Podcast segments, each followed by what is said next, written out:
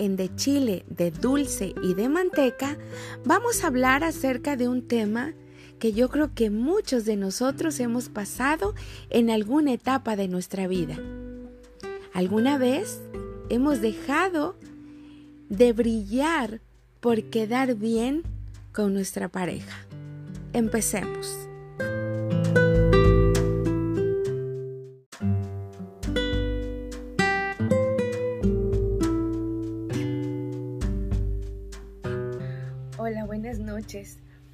Oigan, ¿cuántas de ustedes, mujeres como yo, han vivido esta situación? Fíjense, hoy estaba yo en el hospital esperando unos resultados y resulta que al lado mío había una señora, una señora más o menos de mi edad. A cada rato sonaba su teléfono y ella se ponía nerviosa y yo solamente la estaba observando y decía, bueno, ¿qué cosa le pasa a la señora? Sonaba el teléfono y decía, chin, otra vez. Y así, ¿no? Y otra vez volví a sonar, puta, vi. Y ya, de repente vi que silenció el teléfono, pero el teléfono seguía, seguía, seguía. Y definitivamente lo apagó. Pasa y yo no dije nada, vaya respetando solamente, pues ya sabes, mujer curiosa de qué era lo que sucedía. Bueno, pues ella sola yo creo que ya se sentía muy presionada de lo que estaba viviendo y me pregunta, ¿eres casada? Le digo, no. ¿Tienes alguna relación? No.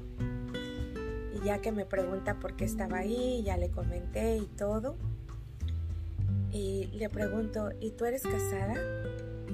No, me dice. ¿Tienes una pareja? Bueno, dice, recién estoy iniciando una relación. Le digo, ah, sí, ¿y cuánto tiempo llevas? Me dice, llevamos solamente dos meses. Ok. Le digo, y le pregunto, ¿y cómo se conocieron? Ya me cuenta la historia. Ella es una mujer, ella es maestra y este y aparte se dedica a otras cosas aparte de su profesión. Digo, ay, mira qué bien, qué interesante. Y empezamos a hablar de diferentes temas y se me hizo una mujer interesante, la verdad, inteligente, con cultura y todo. Y le digo, oye, ¿por qué estabas tan molesta ahorita que sonaba tu teléfono?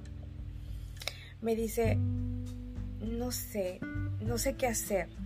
Dice, estoy iniciando una relación con una persona. Como te dije, pues llevamos poco tiempo, pero al principio todo parecía muy bonito. Eh, le digo, ajá. Dice, y ahora a cada rato me pregunta dónde estoy, qué estoy haciendo, este, que le mande fotos, que le mande videos, que esto, que aquello. Le digo, pero tú estuviste de acuerdo al inicio. Dice, pues al inicio sí estuve de acuerdo, pero ahorita ya se me hizo esto muy pesado. ¿Y por qué no le dices que no te parece? Dice, lo que pasa es que llevo mucho tiempo sola y ahorita me siento protegida. Dice, bueno, me sentía protegida por él, sentía que él estaba muy pendiente de mí y esto y aquello. Le digo, ah, ok.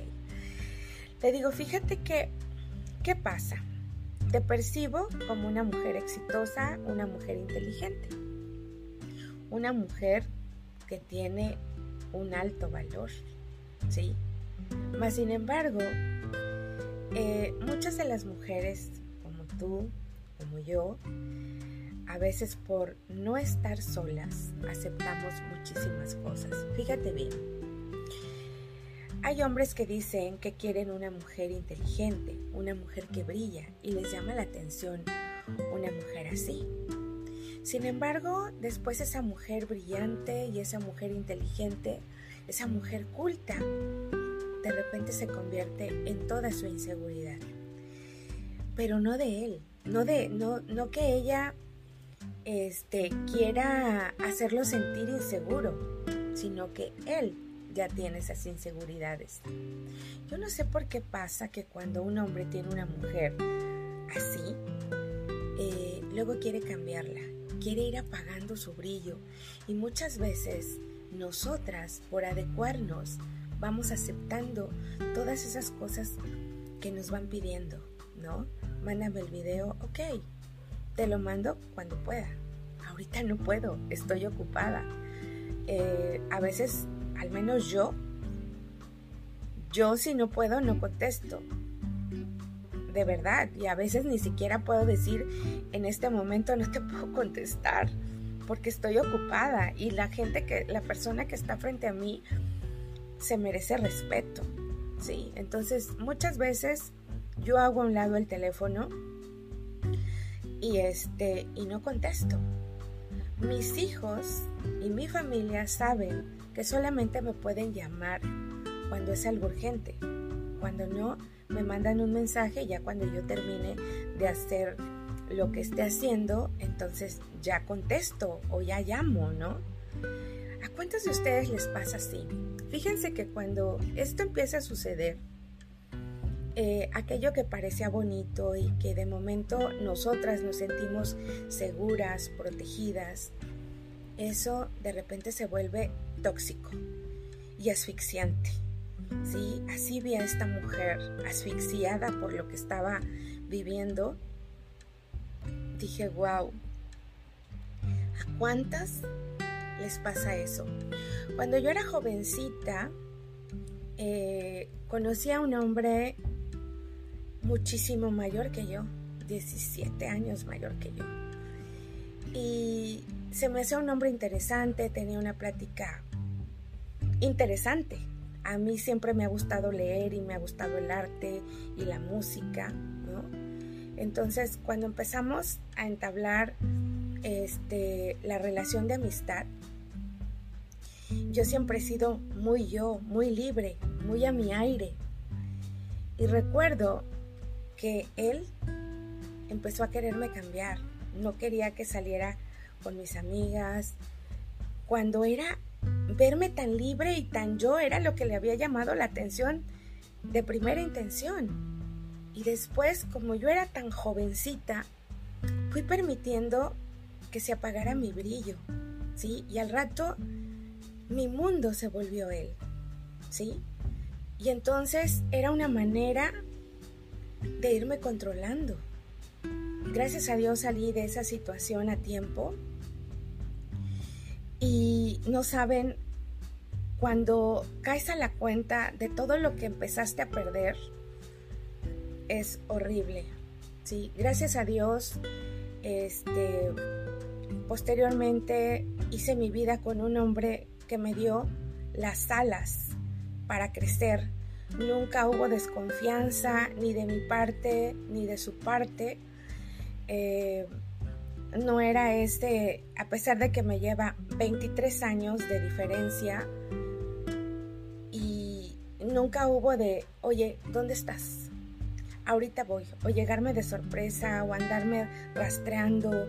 Incluso yo viajaba, estuve un año en la Ciudad de México, este, eh, preparándome como maestra de Kundalini Yoga, ¿no? Estuve viajando, después estuve internada en el ashram y me llevó a mis hijos ahí y nunca, y allá había hombres también, y nunca hubo esa desconfianza y siempre me dejó volar, me dejó ser me dejó estudiar, me dejó prepararme, me dejó desarrollarme en mi trabajo y eso es lo más maravilloso y también de mi parte. Nunca le pregunté dónde estás, mándame foto de dónde estás. Este cuando él llegaba, cuando viajaba y llegaba a algún hotel, me decía, Carla, yo estoy aquí, estoy muy cansado, adelante. No siempre hablábamos, a veces era por mensajes y a veces sí nos llamábamos. ¿Verdad? Pero digo, sentí tan feo como esta mujer guapa, inteligente, porque su plática era elocuente, ¿cómo era posible que estuviera permitiendo que alguien le estuviera coartando la vida y que además estuviera apagando su brillo. Le digo, no tengas miedo, rompe con eso o habla y dile lo que te gusta, lo que te parece, lo que te incomoda. ¿Sí? Di no. No puedes permitir por no estar sola que alguien apague tu luz.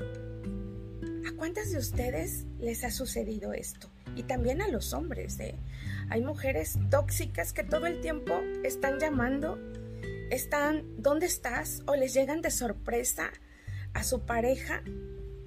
Digo, eso es horrible, es horrible, pero empiezan a minar la relación, empiezan a minar eh, la relación y, y, al rato termina eso horrible, algo que empezó tan bonito, ¿sí? Empieza a desquebrajarse, a resquebrajarse, a romperse y al rato ya es odio, ya no es amor, ¿sí?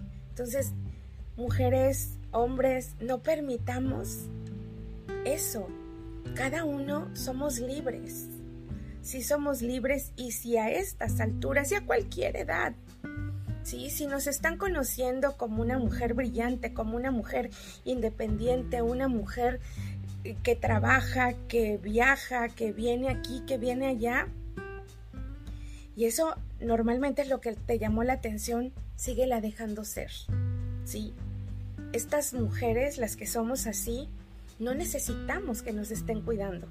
Nosotras nos sabemos cuidar, porque antes de que llegue la persona a formar parte de nuestra vida, nosotras ya teníamos una vida y vamos capoteando mil cosas, como es mi caso, hombres frescos, hombres que luego me quieren faltar al respeto, hombres que quieren, que creen que porque uno está solo, este, te pueden faltar al respeto y te quieren tratar como objeto. No, no, claro que no. Yo me sé cuidar. Sí, yo me sé cuidar y si estoy en pareja, sé dar lo que yo quiero exclusividad y respeto. ¿Sí? Entonces, mujeres, por favor, no permitan que les apaguen su brillo. No lo permitan, por nada del mundo. Es preferible estar sola, pero antes de tener una pareja, por eso es muy importante amarnos, querernos tal cual como somos.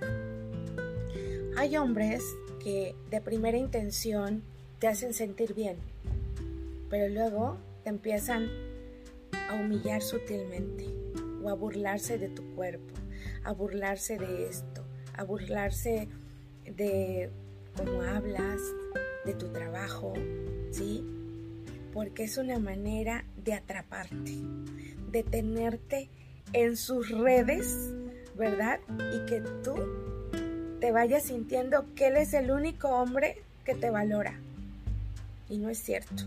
Por eso es muy importante amarse y decir no cuando algo no nos parece. Cuéntenme, ¿cuántas de ustedes han vivido esto?